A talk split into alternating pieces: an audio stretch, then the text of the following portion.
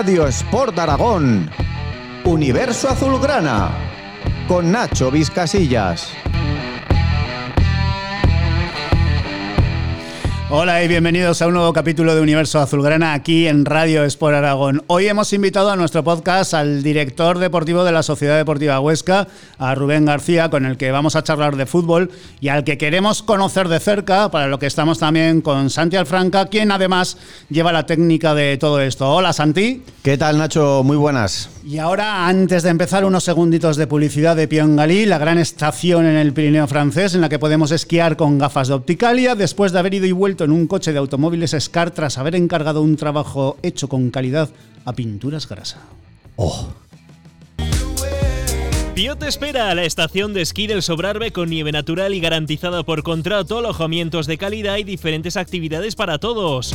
Compra tu forfait o reserva tu estancia en la estación más alta de los Pirineos directamente en www.pioengali.com.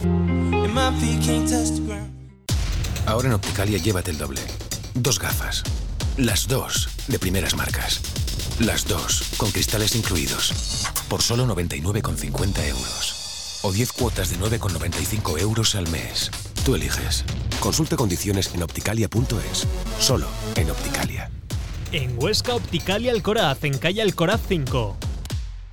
Escar Automóviles, ¿estás buscando un vehículo de ocasión? Escar Automóviles, tenemos todo lo que necesitas. Vehículos nacionales totalmente revisados y cuidados hasta el más mínimo detalle. Escar Automóviles, estamos en el Polígono Sepes, Ronda Industria número 100 de Huesca. Consulta nuestro stock en www.escarautomóviles.com. También en Facebook e Instagram, Escar Automóviles, cuestión de confianza. Pinturas Grasa acompaña a la Sociedad Deportiva Huesca en cada paso en primera. Pinturas Grasa, con nuestro equipo. Después de estos consejos, ya estamos con Rubén García, director deportivo de la Sociedad Deportiva Huesca. Si a Manolo Torres lo presentamos como el comandante en jefe de este club, Rubén García podríamos decir que es su lugarteniente o el jefe de operaciones. Por cierto, abro un paréntesis para decir que estamos cerca de tener en estos micros a Petón. Cierro paréntesis. A lo que vamos, que me lío.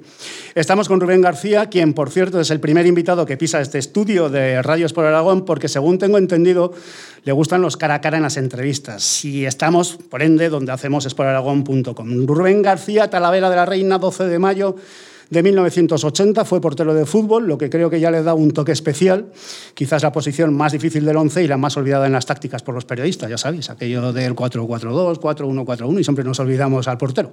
Formado en la cantera del Toledo, Rubén García jugó en el Alavés, juega en el Atlético de Madrid, Albacete, Talavera y Alcalá de Henares, donde se retira en el año 2010, llegó a la dirección deportiva del Huesca desde Estados Unidos, donde formó porteros, es un especialista en Big Data y ahora ha construido los dos últimos equipos de la Sociedad Deportiva Huesca. Y todo esto con 40 años. Rubén García, buenas tardes. Qué vida tan intensa con 40 años. Buenas tardes. Una vida intensísima, ¿no? Sí, la verdad que no me puedo quejar. Desde los 16 años que, que salí desde mi casa por, eh, bueno, por jugar al fútbol y por dedicarme profesional a esto, eh, la verdad que, no me quejo de, bueno, de las vueltas que he dado, sobre todo lo que he aprendido, que al final yo soy un, un firme creyente que nunca paramos de aprender, que la vida es un aprendizaje y que cuantas más personas conozcas, eh, pues ma mayor, es, eh, la oportunidad de seguir aprendiendo, evolucionando y mejorando. Que al final el fútbol y la vida, siempre lo he dicho, ¿eh? van muy parejos. Es decir, un partido de fútbol, un equipo de fútbol se asemeja a muchísimas, muchísimas situaciones de la vida. El fútbol es vida. Cuando era niño ya quería ser portero de fútbol, se lo pregunto, porque todos los que hemos jugado a fútbol sabemos que el portero es o, el gordito o el que juega menos o el que nadie quiere, ¿no? Pues en absoluto. De hecho, más bien todo lo contrario. Eh, creo que fui jugador profesional por eh, los entrenadores que tuve, cualidades y demás, pero por la coordinación que adquirí por jugar a otros deportes. Yo hasta los 15 años jugaba eh, a baloncesto y a fútbol.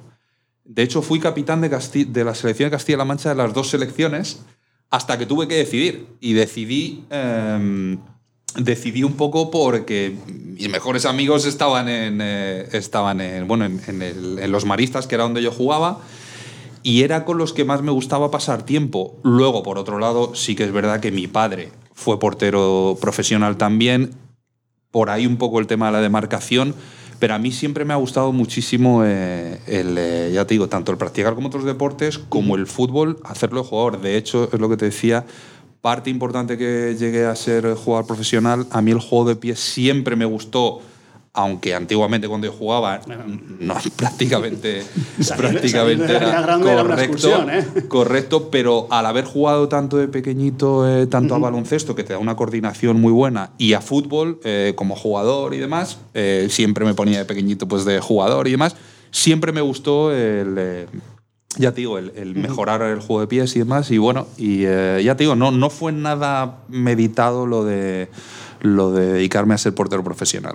Eh, para un club como el Huesca, que busca la permanencia, en este caso en primera, el portero es una de las claves de bóveda cuando construye un equipo. Sí, eh, sin, ligur- sin, eh, sin ningún lugar a dudas. Vamos a ver. Bajo mi punto de vista, cuando un equipo accede a una categoría que le es desconocida, y la realidad es que es eh, tanto el primer año como que, que he sido el ascenso como este, la realidad es que es una categoría desconocida. Creo que hay tres pilares básicos y ha sido lo que he intentado eh, hacer y reflejar en la construcción de la plantilla deportiva. Creo que hay tres pilares básicos que, bueno, que te tienes que agarrar a ellos como conoceros de la categoría. La primera es la idea de juego, si puede ser entrar en la categoría con una idea de juego clara. Para mí es fundamental el eh, dar continuidad al entrenador porque traemos una idea de juego, tenemos un bloque de jugadores de 13, 14 jugadores del año pasado, que ya saben de momento eh, qué queremos, qué jugamos, la exigencia que tenemos y seguramente esos jugadores van a implantar la idea de juego más pronto que tarde.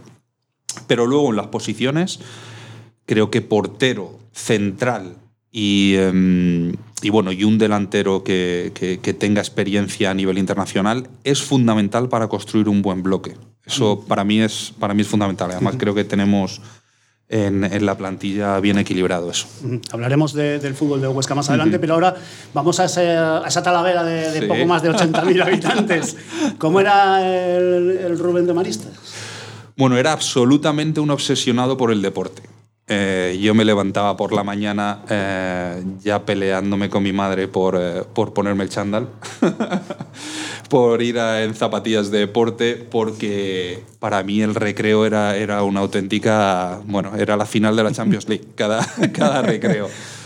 Entonces, bueno, siempre estuve obsesionado con, con el deporte, ya te digo, Goa desde, bueno, desde badminton a baloncesto, muchísimo fútbol, obviamente, muchísimo, eh, balonmano, eh, jugué mucho. Entonces, eh, estaba obsesionado con, uh, con, el deporte y tuve la suerte de ir a un colegio donde promocionaban muchísimo el deporte, los hermanos maristas, que, que la verdad que, bueno, con las oh, clásicas, esas 12 horas deportivas, 24 horas deportivas, bueno, pues era... Algo con lo que me crié y siempre me he criado con, uh, con el deporte alrededor. El paso a Toledo, a jugar en Toledo desde Talavera, fue a los 17 años. Eh, ¿Cómo fue ese cambio y el hecho de entrar en una estructura de club? Eh, Talavera, bueno, son 80.000 habitantes, sí, es, sí. es, una gran ciudad, ¿no? Pues fue, eh, antes, lo, antes lo decía fuera de micros, en, eh, con 15, creo que fue 15 años, eh, me llevaron a la selección de Castilla-La Mancha. Y en esa selección de Castilla-La Mancha, un ojeador, Pepe Galvez, que luego ha estado eh, de coordinador y llegó a estar de, director deportivo en el Toledo, bueno, pues se fija en mí y eh, justo ese año el Toledo empieza a hacer un proyecto precioso para um, fichar jugadores de, de, la comunidad de Castilla-La Mancha, los mejores de Ciudad Real, de Toledo, de Talavera, de Albacete. Entonces hacen una selección y nos mandan a un colegio que se llama el Colegio Mayol, que es un colegio de, pues, interno, es un colegio interno, donde en la última planta eh, vivíamos los futbolistas eh, y algún que otro deportista de élite de, atletismo y demás.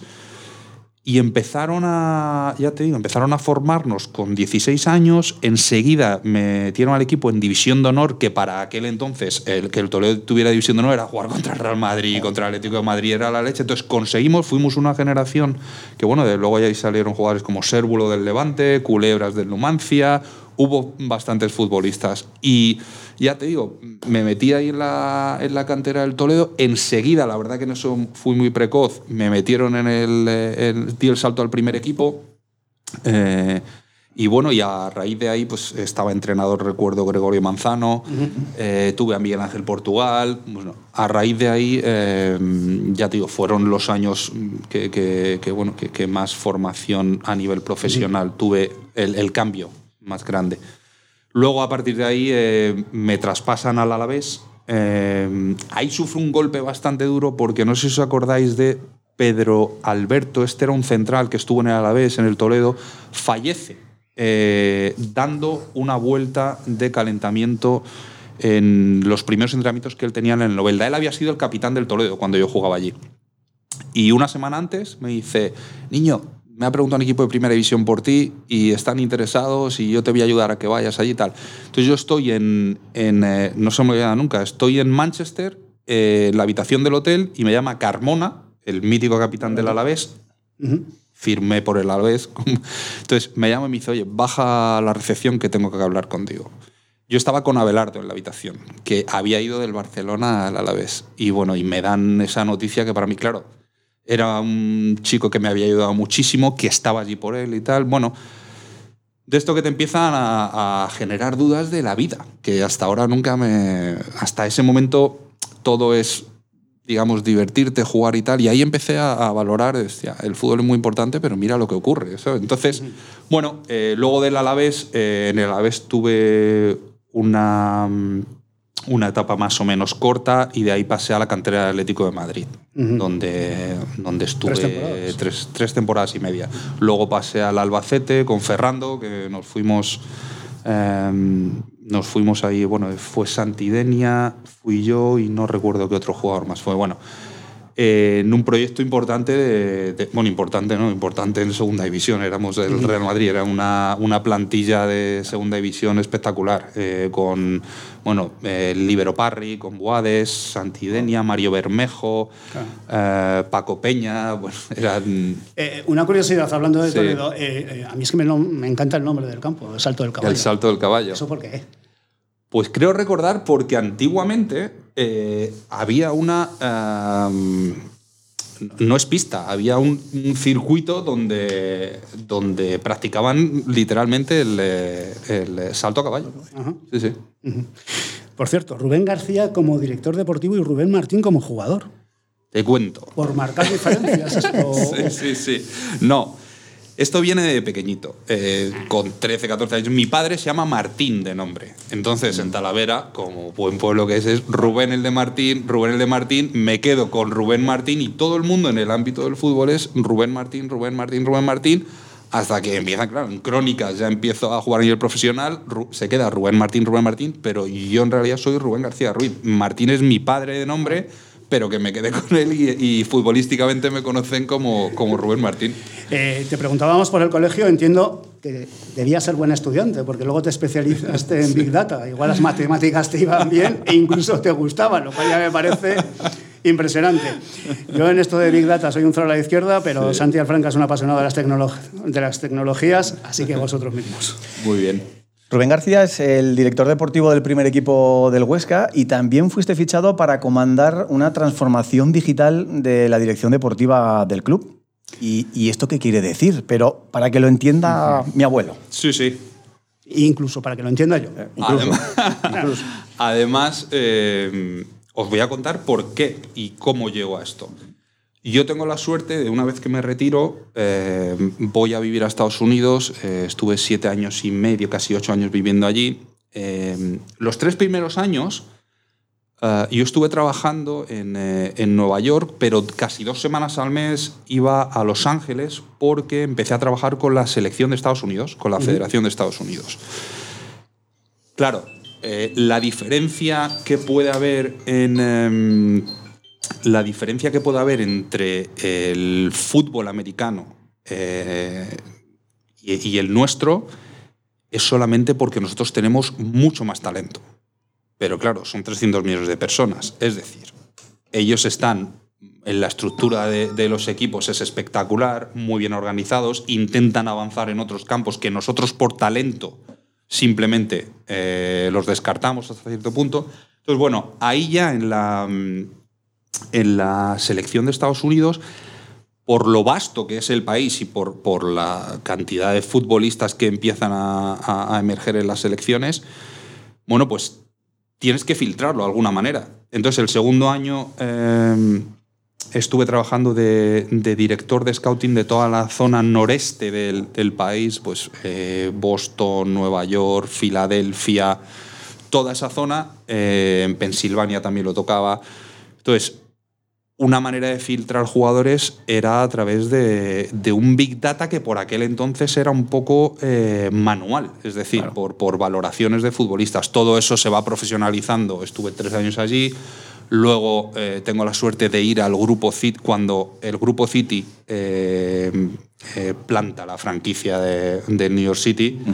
Eh, pues bueno, eh, ya ahí empiezo a, desarrollar y a trabajar mucho más con, Big Data y con, el grupo City. Empiezo a, vislumbrar que se puede elegir a futbolistas no solamente por el ojo, sino que te puede ayudar eh, pues datos que, a la mayoría de, la gente se le puede pasar desapercibido. Eh, ayer se lo explicaba a un primo mío y, y, o sea, el tío flipaba. ¿Cómo puede llegar a. cómo podemos llegar a diferenciar un futbolista eh, o no? Yo siempre digo que el- el, eh, la inteligencia artificial y el Big Data a mí me ayuda, pero no determina a qué jugador voy a, voy a acabar firmando. Es decir. Dime. Claro, porque eh, esas bases de datos, eh, ¿cómo son? O sea, ¿en qué te fijas a la hora de fichar a un jugador y dónde queda al final la intuición como, como director deportivo y como profesional del fútbol? Porque claro, está un poco en contraprestación una cosa con la otra. Por eso siempre digo que a mí eh, la intuición es una, es una gran parte. ¿Por qué? Porque al final tampoco voy a tirar 25 años eh, que llevo metido en el mundo del fútbol, no lo voy a tirar al saco. Eh, pues hay cosas que, que la intuición y el, el, eh, el talento lo ves, aunque no lo esté demostrando en ese momento el jugador, a lo mejor. El tema de los datos ayuda de la siguiente manera. Vamos a ver, desde hace años, eh, no sé si lo sabéis, pero cada jugador lleva un GPS. eh, bueno, eso arroja muchísimos datos como eh, a qué velocidad es capaz de correr, con la, la punta máxima de velocidad. ¿Cuántos kilómetros te hace por partido? ¿Cuántos kilómetros a alta intensidad? Porque no es lo mismo correr 12 kilómetros que correr 8 kilómetros a- a- a- por encima de, por ejemplo, de 21 kilómetros por hora. O lo que hace Messi. El- o lo que hace Messi, Que que, no pero exactamente. que cuela tres. exactamente. El número de sprints, que ahora veréis también cómo eso influye en la composición de la, de la plantilla y depende de qué categoría. Entonces, todos esos números eh, van arrojando datos. Eh, bueno, si todo eso lo equiparas con la idea de juego que tengas, tú dices, bueno, es que para la idea de juego que tenemos necesito un lateral derecho que mínimo me haga estos números, que gane tantos duelos aéreos, que la cifra de alta intensidad sea esta y así va por posición. Es decir, entonces tú vas filtrando esos datos con los nombres que vas, que vas eh, obteniendo. Entonces, al final, nosotros en la dirección deportiva, para, que, para hacer un resumen y como me has dicho, que lo entienda tu abuelo. en la dirección deportiva trabajamos desde que, por lo menos yo como, como lo hago, eh, yo tengo a cinco personas que, que colaboran conmigo, cinco scouts, y dividimos el año en tres fases. La primera fase, hacemos un seguimiento en bruto de 22 ligas, más selecciones nacionales, eh, primera y segunda división aquí. Ahí damos una valoración a los futbolistas y en la segunda fase ya hay un primer filtrado de los que nos han gustado. Es decir, llevamos dando valoraciones por puesto y hacemos selecciones por puesto. Nos metemos en la segunda fase, ahí ya ha habido un primer filtrado de, de la primera, metemos ese seguimiento y ahí ya empezamos a ver al futbolista en vivo. ¿Por qué? Por lo que decíamos antes. Hay cosas que se ven en un campo. No te lo dice ni un dato ni lo ves en televisión. Hay reacciones del futbolista que solamente puedes captar cuando estás viéndolo en el campo. Es decir, un central que se duerme y no acompaña al equipo, o un lateral derecho que no cierra eh, y la televisión está enfocando en el otro lado. Entonces, hay detalles que, bueno, que creo que son importantes que en esa segunda fase estén. Luego, en la tercera fase, ahí ya es cuando metemos eh, pues un poco de Big Data y de inteligencia artificial para comparar, eh, pues bueno, qué lateral derecho le hace falta a la Sociedad Deportiva Huesca, qué delantero le viene bien para la vida de juego. Eh, bueno, por ejemplo, yo os pongo un ejemplo. Este año, ahora os enseñaré, si acaso si queréis un ejemplo. Eh, nosotros, bajo mi punto de vista, teníamos un déficit en el juego aéreo y en los duelos. Siobas nos ha dado eso. Yo sabía que Siobas, ahora veréis la comparación yo sabía que si Obas en seis de los ocho puntos que yo considero claves en un central, era el mejor. Si Obas podía estar jugando en, eso lo digo yo como director deportivo, podía estar jugando en cualquier equipo de, nivel sin UEFA aquí. o sea, estoy seguro. ¿eh? Entonces, a mí los datos me daban eso y luego, bueno, eh, intentas eh, saber si esa pieza va, va a cuadrar también. Eh, con respecto a eso último que has comentado, al final, ¿qué pesa más? ¿El Big Data, los buenos datos del jugador como referencia o la personalidad del jugador? Creo que lo que más influye es que el jugador quiera estar. Sin, lugar a dudas. ¿eh? Yo el año pasado, cuando llego, pues bueno, el club entra en, el momento que entra. Eh, con, eh, con, la operación Oikos a los cinco días, entonces yo ahí me encuentro con una problemática que hay, bueno, es una realidad. Hay futbolistas que les genera duda venir porque no saben si el descenso va a ser administrativo, qué, qué va a ocurrir, agentes que notar. Entonces, no solamente porque haya experiencia, creo que lo que palpa rápidamente es si un jugador quiere estar. Y si un jugador quiere estar, va a estar mucho más cerca de tener rendimiento que el que venga solamente porque es un buen contrato. Eso es, bueno, eh, es una realidad. Y, creo que es así, es decir, pero pasa como en cualquier eh, puesto de trabajo. Es decir, a ti te dicen, oye, te voy a dar eh, claro un millón de euros por ir a un trabajo que no te gusta tal. Sí, muy bien, pero a lo mejor a los tres años dices, sí, estoy aquí, pero no me gusta. Pero claro, el fútbol es rendimiento diario, no es un trabajo mecánico. Entonces, bueno, hay que tener... Es una mezcla de todo. Luego el tema, lo que te he dicho, el, Big Data a mí me ayuda a, tomar la decisión, pero no, no determina la decisión que, que tomo. ¿Cuántos partidos ve Rubén García de fútbol a la semana? ¿Y cómo eliges esos partidos? Esa es una buena pregunta. Porque, a ver, yo tengo la gran ayuda eh, que es Ramón Tejada, que es el secretario técnico. También trabajamos ya, tío, con, con el grupo de, scouting, con Raúl Mayoral, Nacho Ramos, bueno, todo es mi grupo de trabajo.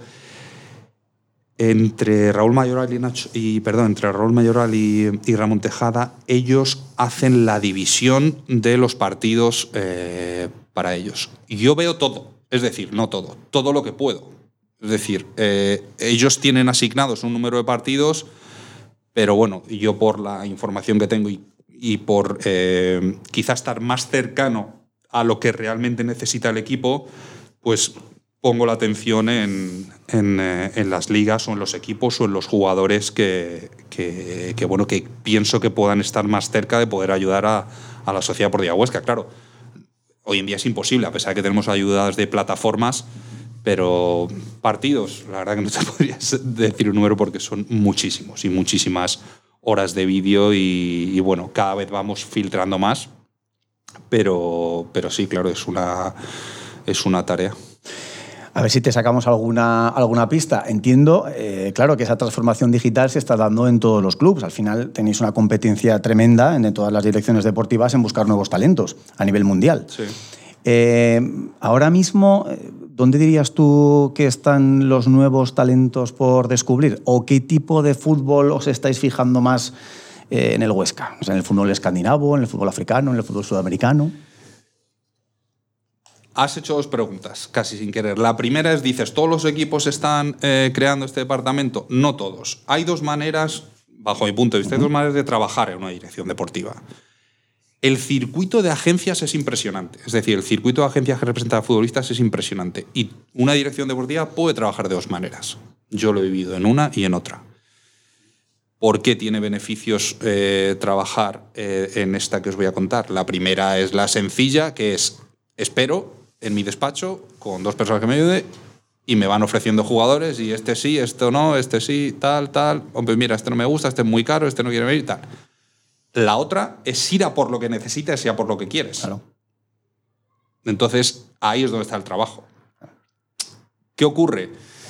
Claro, eh, según en el equipo que estés, el presupuesto que tengas, el límite salarial que tenga, todo influye muchísimo a la hora de, de hacer el filtrado. Es decir, eh, antes cuando se habla de los filtrados, uno de los datos que ponemos en el, a la hora de hacer el filtro de jugadores es si finaliza contrato o no. Claro, no es lo mismo que te guste un jugador que finaliza contrato, que te guste un jugador que tiene dos años más de contrato, aunque vaya a salir cedido. Entonces, todos, todo eso cambia. Donde. O sea, yo creo que el fútbol ahora mismo está tan, tan, tan implantado a nivel mundial que hay talentos en cualquier sitio. Sí que es verdad que yo he tenido la suerte de vivir el- digamos, la explosión del, del soccer, como lo llaman en Estados Unidos, que simplemente, no porque yo estado ahí, sino simplemente por, por, por potencia. Son 300 millones de personas, trabajan muchísimo el deporte, lo estructuran espectacular. Yo he tenido la suerte de vivir, pues mira, eh, os puedo poner muchos ejemplos. Eh, tengo el recuerdo de estar eh, hace cinco años, creo que es más o menos, en, una, en un torneo en Turquía, eh, donde viene con nosotros un chaval que estaba medio gordito, Weston McKinney, un negrito, empieza a jugar bien, tal, le decimos, oye, si tú pierdes cuatro kilos, tú puedes ser el rey del mambo, macho. Empieza, era un chico, un talento de la escuela de Dallas, que es una academia allí muy buena y tal.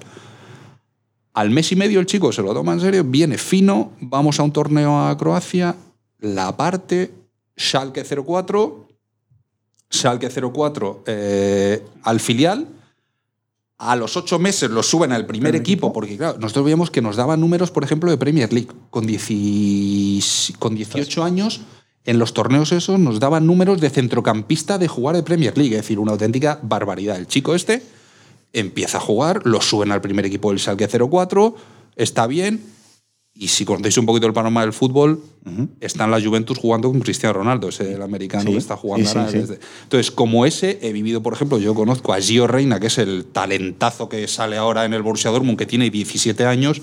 Ese chico lo estuvo entrenando cuando él tenía 11 añitos. Eh, entonces, ese- esa generación, Serginho Dest, que ahora está en el Barcelona, entonces, Estados Unidos simplemente por proporción y porque están ya empezando a cuidar la cantera y, y están empezando a cuidar sobre todo las selecciones, solamente por, por, ya digo, por millones de habitantes va a haber mucho talento eh, que salga allí. Luego, obviamente, el africano, eh, siempre eh, solamente por la fortaleza física, eh, siempre hay que estar atentos, claro. Hablando del rendimiento, no te voy a preguntar por ningún nombre en concreto, pero sí por una línea. ¿Qué Mm. línea está funcionando mejor a nivel rendimiento en el Huesca según los datos que tenéis? Según los datos, eh, el. A ver, es que. es- claro, es que depende del contexto que lo pongas. La línea defensiva está funcionando muy bien. La línea defensiva está funcionando muy bien. Claro, tú me puedes decir, ha habido dos partidos que se han metido cuatro goles, sí, pero.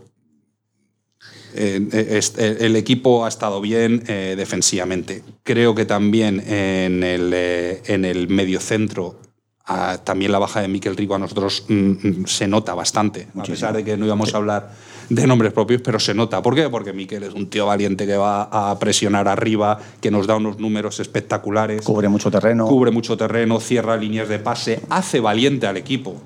Eh, entonces, bueno, eh, no quiere decir que sea imprescindible para nada, pero sí que es verdad que, que, bueno, eh, nos da un, un balance en el equipo y, em, y, en, y en la idea de juego que es importante. Entonces, creo que la línea defensiva, a pesar, ya te digo, de esos dos partidos donde el equipo se deja ir, que es eh, También- San también hay- Sebastián también hay y que Madrid. equilibrar con quién has jugado. Y mi- eso es mirar al rival.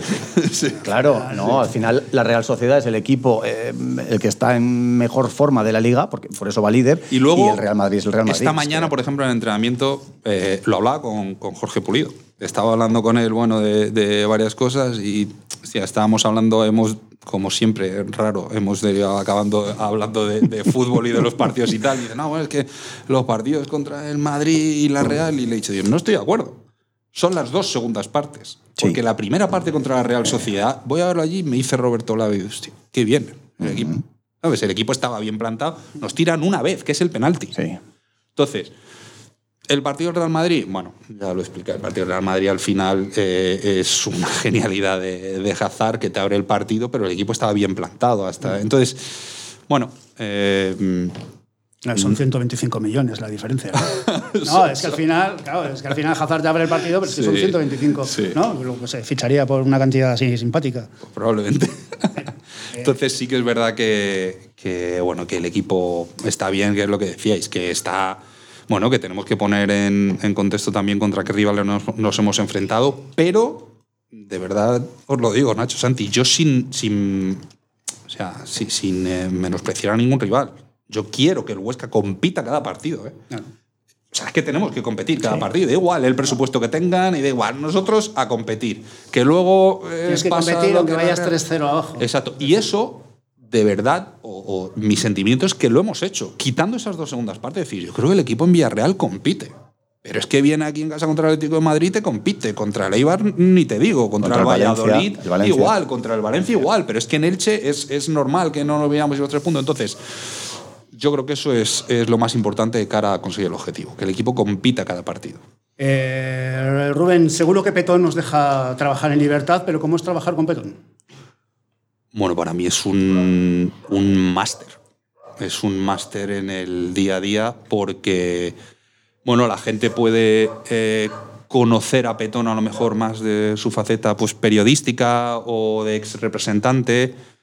Bueno, yo creo que si el Huesca está en el momento que está ahora mismo es por la cabeza que tiene, que tiene José Antonio. Para mí es... eh, no solamente es que sea un privilegio, es que es una suerte. Eh, yo no paro de aprender día a día con él, pero os repito, en negociaciones, en, eh, en planificación, en, darle una vuelta más a una situación que parece que ya la tienes y que no entiendo este proyecto sin, sin, la, cabeza de, sin la cabeza de José Antonio. Es un- una persona brillante en casi todo lo que se pone, aparte de, de ser una persona muy, muy culta y muy, muy preparada. Es un tipo brillante, porque yo siempre he conocido a mucha gente brillante, porque como bien decíais, he estado toda mi vida por ahí, he dado 13.000 vueltas, he, conseguido, he, he tenido la suerte de conocer a mucha gente brillante en Estados Unidos, aquí, pero no he conocido a tantos que consigan trasladar esa brillantez o esa inteligencia a hechos. Eso no es tan fácil.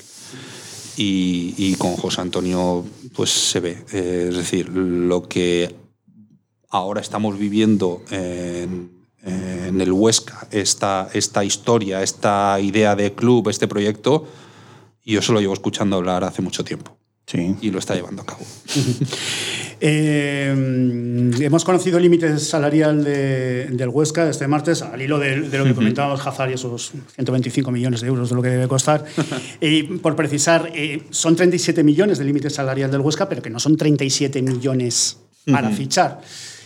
Ese, ¿Cuánto dinero te dice a ti Manuel Torres? Te dice, toma, hazme un equipo. Bueno, a ver. y, y con eso hay que salir. Eh, realmente el que lleva esa parte es eh, José Teortas. Es el director general, que como bien sabéis trabaja- trabajamos codo a codo. Él es el encargado pues, bueno, de, de un poco de, de gestionar el, el tema, el tema económico. Ahora mismo está todo tan informatizado eh, a través de, de la plataforma de la liga que es prácticamente como jugar al PC fútbol antiguamente. Sí, sí, es así. Eh, sí, sí, como lo estás escuchando. Y creo que es un acierto porque al final, si os dais cuenta, ya son contados los casos de los equipos que, que- que están en una mala situación financiera. Entonces, yo he vivido esa etapa del fútbol, de, de un constructor que se metía, salvar al equipo, intentaba dos años y fuera, y, y el equipo muerto otros cuatro años. Entonces, eso también se, se intenta evitar pues, bueno, con, con el equilibrio que, que ha puesto la liga en, en el tema del límite salarial. Anoche me preguntaba mi primo si lo veía justo o no. Dice, hombre, claro, dice, hombre, dice, yo creo que lo más justo es eh, que todos los equipos tuvierais el mismo dinero para fichar, ¿no? Digo, joder, me encantaría. digo, me encantaría, Mario, digo, pero. Además, todos por arriba, claro. Claro, digo, me encantaría, Mario, digo, pero al final, claro, eh, el Real Madrid no genera lo mismo que, No, claro. que puede generar la Sociedad Deportiva Huesca, ni en marketing, ni en, eh, bueno, en- ni, en, ni en publicidad, ni en, nada. Entonces, bueno. Eh, que al final no nos dices cuánto dinero te han dado para fichar. Pero bueno, que en ese límite salarial se incluye la inversión en cantera, porque me niego a decir que es un gasto. Yo estoy convencido que es una inversión que tienes que ser, además, uno de los pilares como, como un club como, como el Huesca. ¿Qué porcentaje va para la cantera? No todo lo que nos gustaría porque por el momento en el que estamos, Mm. Os hago un resumen súper sencillo. Yo cuando llego aquí, además en la, rueda- en la primera rueda de prensa lo digo, y es por, bueno, por- por- esto también lo he reflexionado mucho, pues bueno, con Petón, con, con- bueno, pues al, al final, con los que tienen la idea de club, con Josete, con Manolo, pues al final, ¿qué, qué queremos ser? ¿Qué quiere ser el Huesca? Nosotros, la realidad es que eh, al final, ¿cuántos habitantes somos aquí? ¿Cuántas personas van al Alcoraz? Nosotros, a no ser que venga un capital extranjero que, que- que será una barbaridad para que eso ocurra, no vamos a poder nunca comprar jugadores de 20 millones de euros. Eso es, es una realidad. ¿Por qué? Porque, bueno, entonces, el equilibrio que encuentre la Sociedad Deportiva Huesca va a estar eh, sustentado por la cantera. Que no le quepa la, la menor duda a la gente. O sea, es así. Para eso hay que tener. Yo he tenido la oportunidad de desarrollar canteras y desarrollar eh, ciudades deportivas eh, en Estados Unidos. Para eso hay que tener unas instalaciones de, de primer nivel. Y como antes decías, no es un gasto, es una inversión. Pero fichar por 20 millones no, pero podéis producir, eh, qué palabra más fea para, Sí, para sí. una persona, pero Sí, nos entendemos. Completamente. Crear jugadores de 20 millones de euros Completamente, y lo tenemos todo pensado. es y decir, que el lleguen a proyecto- estar en el sí, club sí. para poderlos vender por 20 millones de euros. Pero por supuesto, que no os quepa la menor duda que el proyecto que tiene el Huesca es, eh, bueno, yo ya estoy diseñando un, un grupo de, de scout para atraer a los mejores talentos que podamos ver. Pues un poco lo que me pasó a mí, traerlos aquí a, a- a la residencia, desarrollarnos en la academia, en la idea Huesca, aprovecharnos de ellos en el primer equipo y si son muy por encima de- de- de- del nivel en el que estemos, vender. Eso va a ser lo que dé equilibrio y lo que pueda permitir a la Sociedad Deportiva Huesca competir en primera división con rivales que tengan más presupuesto. Es decir, que produzcas tu propio talento. Esa es una realidad. Y eso será el equilibrio de este club en el futuro, seguro. Yo no veo a este club. eh, eh, me- o sea, me resulta muy complicado eh, saber que vas a tener que fichar todos los años futbolistas de fuera, eh, futbolistas que se tienen que acoplar. Es decir, lo que ocurrió el año pasado no es fácil. Esa es una realidad. Eh, ¿Habéis hecho alguna proyección de, de cuándo la cantera de- del Huesca va a ser prolífica para el primer equipo? Bueno, la Ya, pero luego proyección- aprovechando esos big el Big Data Sí, y, tal, no, y un poco no de suerte. es decir, El Big estamos- Data, Yo creo que en el 2024 tenemos El tres Big Data- en primera. Eh, el Big Data para eso no nos ayuda. Nos ayuda sobre todo que las, eh, el, ir, el ir de la mano de las instituciones y que nos ayuden a, a ir E- es un terminando. Data sí, también. porque es lo que te digo, es impepinable y no puedes separar la- el desarrollo del centro deportivo, de la ciudad deportiva, eh, para luego poder trabajar. Es decir, lo primero es lo primero, lo primero es unas buenas es- instalaciones, talento y luego desarrollar el talento. Esta pretemporada y temporada ha dicho en muchas ruedas de prensa que, que el mercado es, es muy extraño, que, Sí. que ha sido muy extraño. Hemos leído que no se han cerrado operaciones por miles de euros, lo Sí, cual sí. es, eh, vamos, cuando sí. lo leí me parecía de aurora boreal, pues, claro, acostumbrado a las cifras estas que se que manejan el fútbol, en fin. Pero ¿cuáles son los intangibles del Huesca para que un jugador venga? Eso que, de- que lo decanta por, por aquí en vez de mm, por el de al lado, y no me refiero al Zaragoza, quiero decir. Pues mira, esa es buenísima pregunta. Y yo me he dado cuenta que cuando el jugador viene, le cambia totalmente la perspectiva de, de lo que es el Huesca. Es decir, al jugador, y esa es una realidad, le cuesta venir a Huesca. Al jugador le cuesta. ¿Por qué? Bueno, porque al final, eh, yo por ejemplo, el año pasado tenía que competir con equipos como el Rayo Vallecano para atraer futbolistas. Hay veces que coincides con futbolistas. Un jugador de fútbol normalmente se queda en Madrid a vivir. Claro. Y aquí o le pagas más o no te viene y, ni siquiera eh, pagándole más te viene. ¿Por qué? Bueno, pues porque el futbolista también le da muchas veces eh, igual ganar menos, pero prefiere a lo mejor tener un estilo de vida que es más propio de Madrid. Entonces, pero me he dado cuenta que es súper importante, eh, digamos, el, el boca a boca. ¿Por qué? Porque cuando el jugador viene aquí están encantados, felices. Es un sitio espectacular para venir y desarrollarte como futbolista. Si vienes a tener un estilo de vida de me voy a la playa, al chiringuito todos los días, eh, de compras en tiendas de lujo y tal, pues probablemente no sea la ciudad. Ahora, es un sitio espectacular para centrarte, relanzar tu carrera deportiva o establecerte. Creo que eh, nosotros nos tenemos que especializar en, eh, en esos futbolistas que quieren venir. Eh, y un poquito al hilo de lo que dices y de lo que comentabas antes, pero ¿miráis también en el, jugador su situación sentimental o si es un fiestero o estas cosas? Porque pero, fútbol pero por supuesto. Pero por supuesto, antes de decir, el Big Data no tiene absolutamente nada que hacer si la compañera sentimental, mujer o novia, el futbolista dice que Huesca no le gusta. Me ha pasado. Y, luego se han arrepentido. Y ahí olvídate. y luego se han arrepentido. Hasta tal punto que ha habido alguno que ha llamado este año en primera división. Y te tengo que preguntar por algún nombre. No nos dejes así. No, no, no. Bueno, pues, Eso no puede Las iniciales. Oye, Eso no que, que, lo publicamos aquí, que lo busquen en la web que está. Eso también es Pero me ha ocurrido. Me ha ocurrido. Me ha ocurrido. ¿Y, qué le dijiste? Pues ahora no sitio. Bueno, eh, intentas ser educado y, eh, intentas ser pues bueno, diplomático, porque al final, esto, lo que sí os digo es que esto del fútbol da muchísimas vueltas. Entonces tampoco puedes. Pero ha ocurrido, ha ocurrido y eh, bueno, gente que por su pareja o por cómo está el club, la situación del club y tal, decide, decide no, no venir. Estas grandes superficies comerciales es lo que tiene. Em, ¿Cómo se arriesga más? ¿Con el fichaje en propiedad o con el de la cesión? Hombre, eh, con el de propiedad, sin, eh, sin, lugar a dudas. Con el de propiedad se arriesga siempre más, por eso tienes que estar muy seguro de lo que firmas cuando firmas en propiedad, sobre todo por las cantidades que se mueven hoy en día en el fútbol para equipos tan... Eh, nosotros estamos muy saneados, pero no estamos establecidos en primera división. Ah. Esa es una realidad, con lo cual tienes que andar siempre con eh, con la mezcla. Yo digo que una mezcla. Es decir, cuando un equipo está en la situación económica deportiva como la que está la Sociedad Deportiva Huesca, creo que lo inteligente es mezclar eh, jugadores en propiedad, jugadores cedidos. ¿Por qué? Bueno, pues porque si por lo que sea un futbolista no tiene rendimiento, no. Bueno, pues siempre tienes la, posibilidad de, volver a, a firmar. Para ser director deportivo hay que ser un buen jugador de póker. Sin lugar a dudas. Pero es una parte importantísima. Yo es una de las, de, las, de las cosas que más eh, me divierte.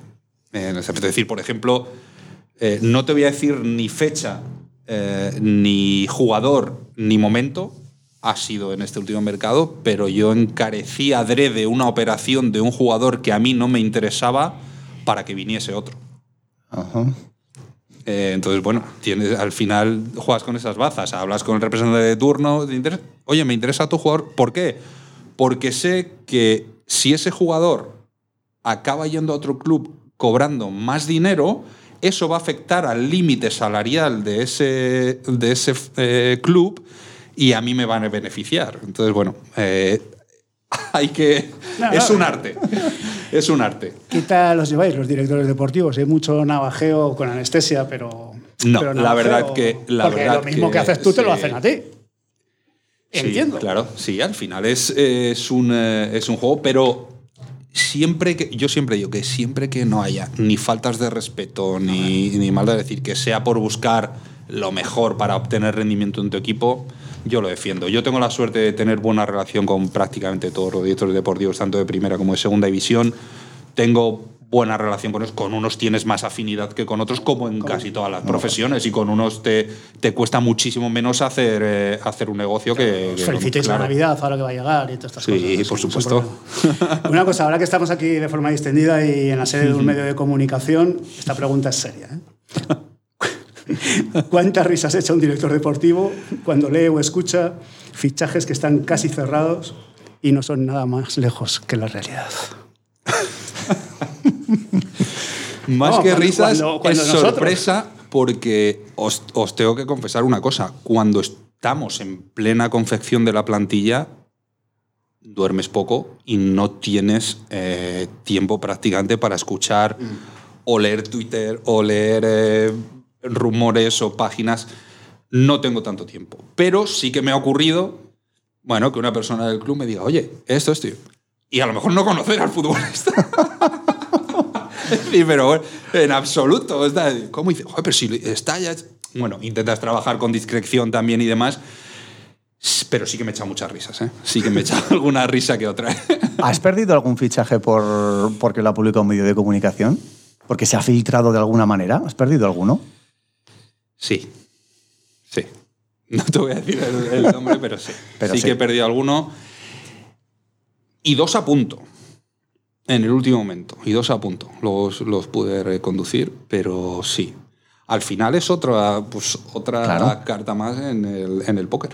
Sí, sí. Sí, sí, es así. Es decir, y que y te digo, y otras veces se utiliza a la man- de la manera contraria. Es decir, bueno, eh, El juego es así. tal cual.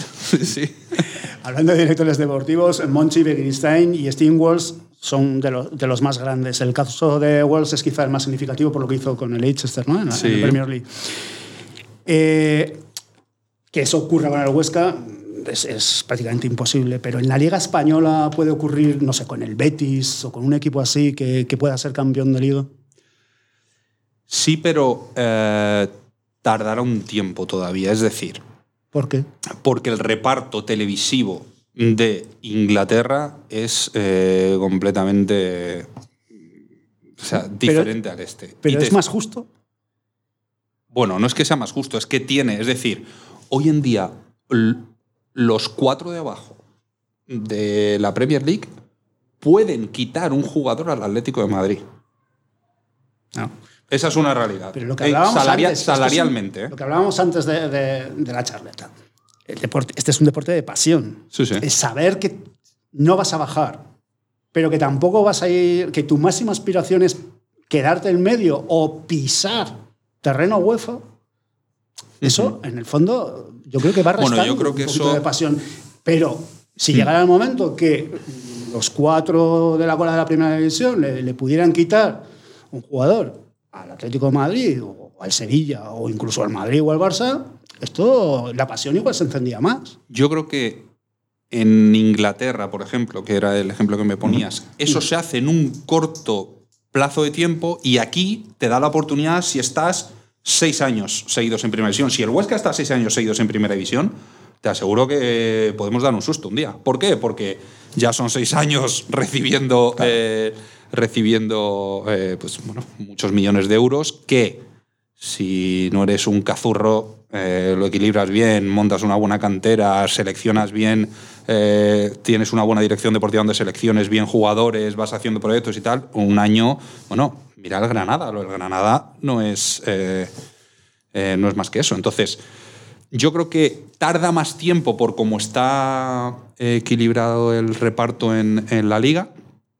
Eh, pero bueno, al final somos lo que somos. Eh, la, liga y, el reparto televisivo está así. En Premier, eh, al hilo lo que decías, creo que es un poco más factible eh, porque, bueno, porque el, reparto es brutal de televisión. Entonces tienen acceso a jugadores que, que, un, un equipo de los ocho abajo de primera división sea, no puede ni soñar.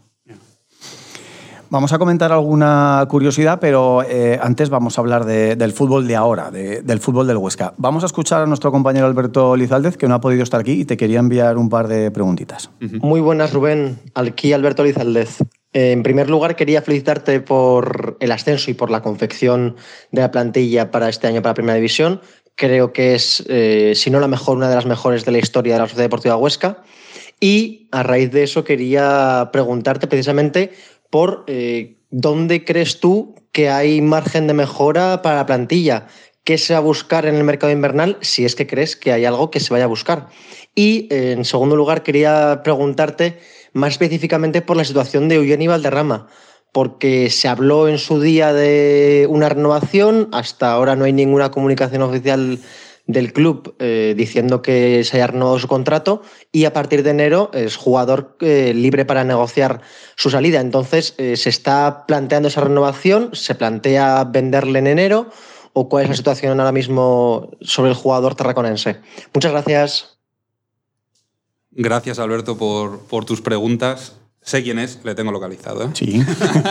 Sí, eso que pone las notas. Sí, Randy es un tío muy majo.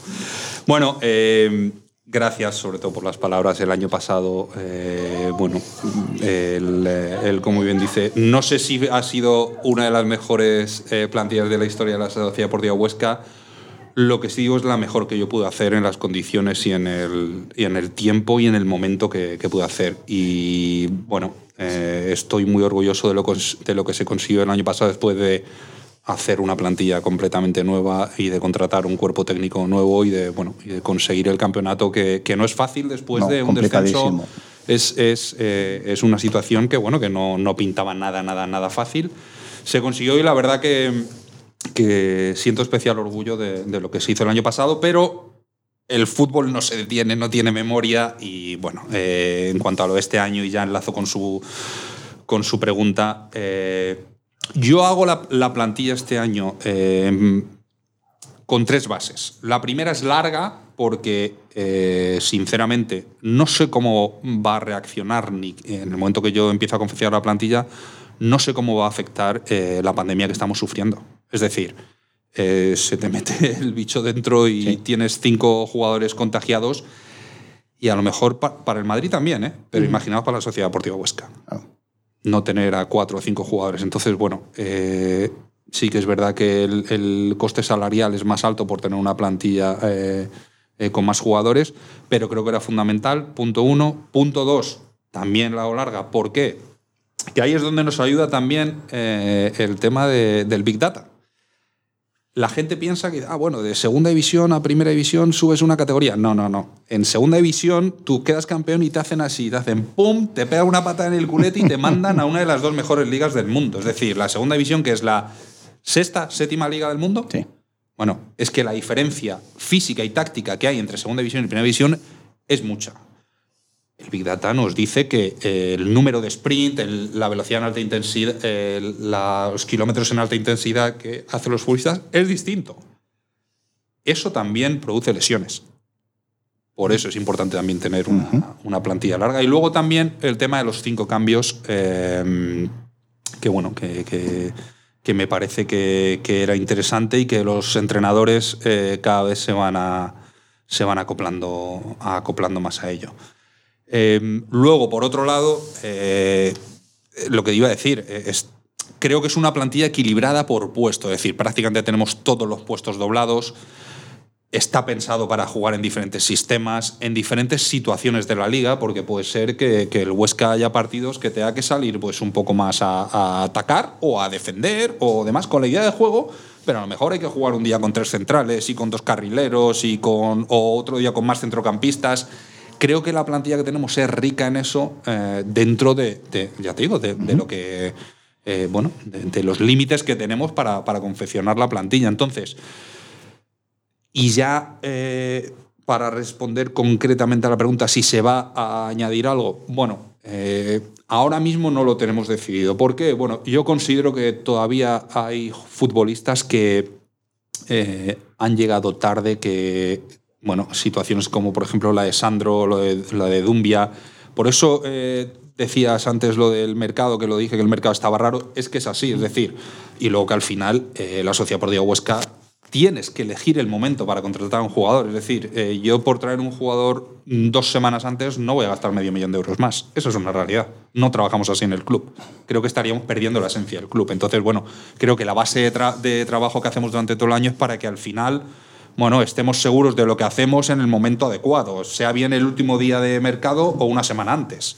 Entonces, eh, la gente puede pensar, "Oh, Sandro, el último día. No, es que a Sandro se le firmó cuando se tenía que firmar y en los parámetros que teníamos que firmar y en propiedad. Y bueno, entonces hay que, mm, hay que ponerlo todo en su contexto. Pero Eh, a la hora de reforzar una plantilla, yo espero que los que han llegado, eh, hay futbolistas que todavía tenemos que ver en la, en la plantilla. Hay futbolistas que tenemos que ver desarrollar y una vez vea, pues bueno, las carencias o, o excesos que pueda tener la plantilla, porque, eh, bueno, al final a veces es mejor abrir la puerta y que salgan tres y traer uno para una posición, porque ves que, bueno, la idea de, de juego la llevamos mejor en este sistema y tal. Bueno, no descarto nada, la verdad. No descarto nada. Eugeni. Eugeni. Y el tema de Que Eugeni. nos has bloqueado allí muy bien como portero, pero que- Nos quería Bueno, hacer un a regate, ¿eh? el portero quería hacer un regate. ¿Cómo juega con los El, el tema de Eugeni es. eh, mm, bueno, nosotros les ofrecí- le ofrecimos eh, el año pasado a, a Elías, su representante, la posibilidad de renovar su contrato. Eh, bueno, estuvimos, la verdad, que emplazándonos porque estuvimos negociando eh, algunas diferencias que teníamos.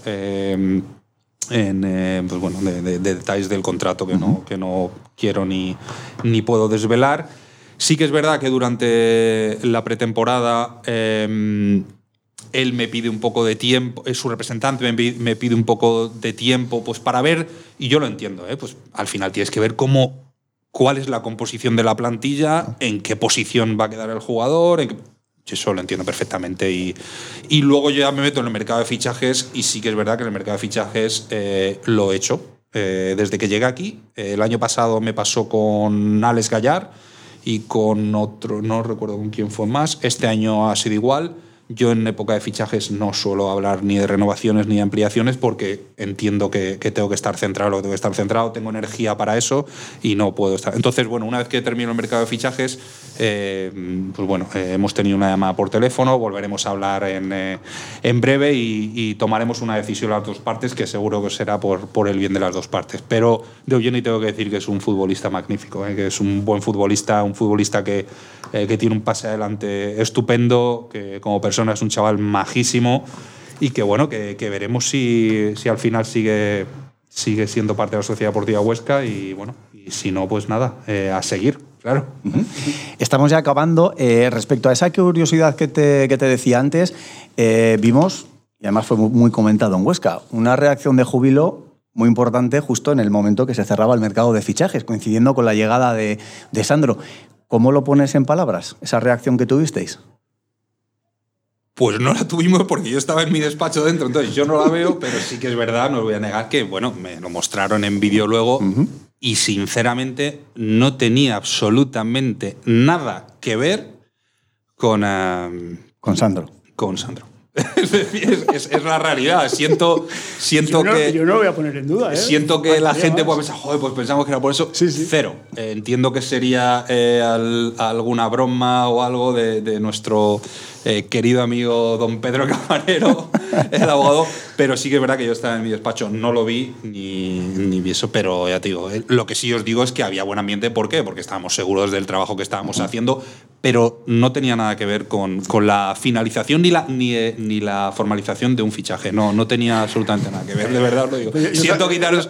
eh, además, luego me dijeron que bueno, que, que Sí, sí, lo habían claro. relacionado con Sí, él. sí, no, muchísimo. De hecho, es que mi despacho está en el otro ala del campo. Yo estaba haciendo bueno lo que tenía que hacer, reunido con, Ya con sabes, otras dos ya personas. sabes cómo no- son los periodistas. Han fichado, hemos fichado a Sandro, además es gratis. lógico que Sandro puedan. viene de tres años. no te siento Estaba quitar convencido. la ilusión o quitar la ilusión, pero no, no tenía absolutamente nada que ver. Vale, dos preguntitas más. Eh, cuando miras la plantilla, eh, ves el buen juego que está desplegando el equipo y ves la clasificación, ¿qué se te pasa por la cabeza? Mm, se me pasa por la cabeza que estamos muchísimo más cerca de ganar de lo que la clasificación dice y de lo que mucha gente piensa. ¿Por qué? Porque veo al equipo. Veo al equipo entrenar cada día y a mí eso es lo que me da tranquilidad. La clave del año pasado, eh, y esto lo quiero dejar muy claro, la clave del año pasado, sí, claro, es la plantilla, los fichajes que hace el director deportivo, el entrenador, que es muy bueno, todo, todo esto está muy bien. Pero la clave del año pasado era el día a día que los jugadores tenían. De verdad, no os podéis imaginar el año pasado, muchas veces lo hablaba con el mister, con Mitchell, eh, palmábamos. Entrenamiento al día siguiente, que se supone que tiene que estar todo el mundo puteado el que no ha jugado, eh, el otro enfada porque no sé qué. Entrenaba el grupo impresionante. impresionante. Entonces, la clave del año pasado fue el día a día, el entrenar bien cada día.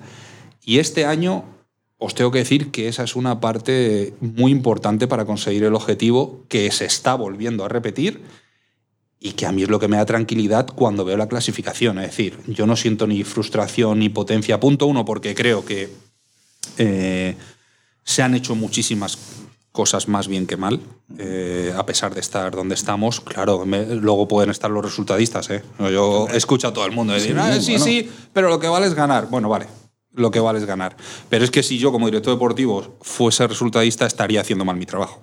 Yo tengo que poner todo en, en su contexto. Es decir, yo no lo que veo, lo que, yo lo que veo es un equipo que genera fútbol, que está bien a balón parado, que los duelos es bueno, que no somos unas madres, que estamos a la altura física, que el equipo técnicamente está bien. Como veo eso y no veo todo lo contrario, eh, pues bueno, intento no ser resultadista. El otro día lo hablaba en otra entrevista, es que eh, la gente puede decir, sí, sí, eh, pero último, vale. ¿Sabéis cuándo estaría preocupado de verdad? Y seguramente que Mitchell, que esto lo habla con él, estaríamos preocupados teniendo cuatro puntos más, que probablemente el 80% de la gente diría, el Huesca no está bien, estamos jugando muy bien, tal. con cuatro puntos más no se estaría hablando nada, porque estarías en mitad de la tabla prácticamente.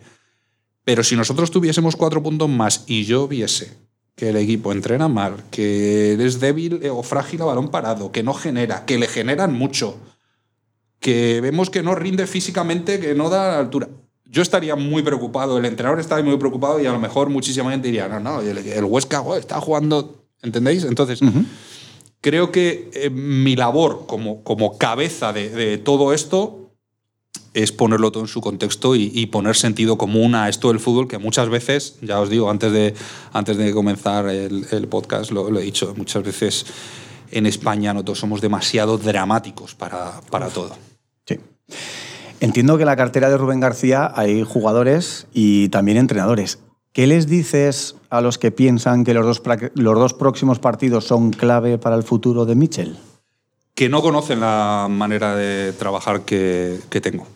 Em, nosotros cuando decimos apostar por Mitchell es porque yo quiero una idea de juego y empiezo a evaluar y a valorar entrenadores que puedan llevar a cabo esa idea de juego. Es decir, esto no es eh, eliges un entrenador y y, empiezas a funcionar. No, yo creo que haciendo las cosas con cabeza, con sentido común. Entonces, que no me conocen, punto uno, les digo eso. Y punto dos, que creo que no conocen tampoco a la Sociedad Deportiva Huesca. La Sociedad Deportiva Huesca creo que, se caracteriza por dar esta, por lo menos eh, lo que me transmite y lo que me ha transmitido Petón en dar estabilidad, tranquilidad, siempre que, que la situación, pues bueno, eh, veas un, un, horizonte. Em, ahora mismo, ya te digo, no, no, no, tiene ningún tipo de sentido eso que, que me estás diciendo. Luego, yo no, no, os voy a engañar, pero no, os pido que la gente no saque estas palabras de contexto. ¿El fútbol son resultados? Sí, pero hasta cierto punto. Es decir, yo tengo que ver muchas cosas eh, que no funcionan para que, para que el, cambio sea el entrenador. Porque a veces, no lo sé, es, lo que decía, creo que el fútbol, eh, al ser un deporte eh, tan tradicional aquí, hay muchas eh, verdades impuestas que, que, yo no estoy del todo de acuerdo con ellas. Es decir, ¿por qué el culpable tiene que ser el entrenador, porque el culpable tiene... Eh, ¿Qué es la, el hilo más finito? Sí, claro. Sí, pero, que es aquello de que es más fácil cambiar a uno que a once. ¿no? claro, pero, es que, cambiar a pero es que yo veo, es que yo veo al final eh, cómo trabaja el Mister, cómo trabaja David Porcel, cómo trabaja Salva Fúnez, cómo trabaja Adrián Sipán, cómo trabaja Adrián Mayen, el trabajo que tiene el día a día, cómo se dejan el alma macho porque este equipo entrene bien, porque saque por sacar rendimiento a los jugadores que tenemos. Entonces, bueno, eh, yo entiendo que, hay que hay que poner en perspectiva las cosas y hay que pensar muchas cosas antes de tomar ese tipo de decisión. Ojo, respeto lo que hacen otros clubes, ¿eh? Mm. no, porque muchas veces un cambio, bueno, es una revolución, entra una persona nueva en el equipo. Son maneras de, liderar proyectos, no, no, son ni mejores ni peores. Rubén García, que ha sido un placer tenerte por aquí en los micrófonos de Radios por Aragón. Espero que hayas pasado un buen rato y también espero que vuelvas, porque se nos han quedado muchas cosas en el tintero. El placer ha sido mío. He estado encantado, de verdad, súper a gusto. Eh, sobre todo de ser el primero, que esto ya no me lo quita nadie, ni siquiera Petón, ¿eh? Ya- No, no, no, ni siquiera. Pet- Petón, que por cierto, está la semana que viene. Sí, Está la bueno. semana que viene, pero ni siquiera Petón, ¿eh? Pues Fíjate. encantado, de verdad, he estado muy a gusto. Y desde aquí, que bueno, cuando queráis hacemos la segunda parte, que encantado. Yo estoy encantado de, de poder hablar de, de fútbol, de la vida, y, y ya te digo, en, en vuestras manos estoy. Muchas gracias.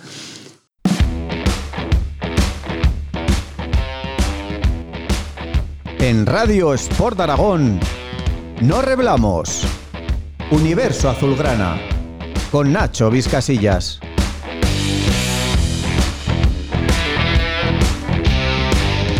Y a todos los que estáis escuchando el podcast en iVoox, Spotify cualquiera otra de las plataformas de este maravilloso mundo digital, muchas gracias. Y pediros lo de siempre, que hagáis apostolado, que nos apoyéis con una suscripción que es gratuita en cualquiera de las plataformas que hay y que nos leáis en exploraragón.com. Un abrazo, adiós.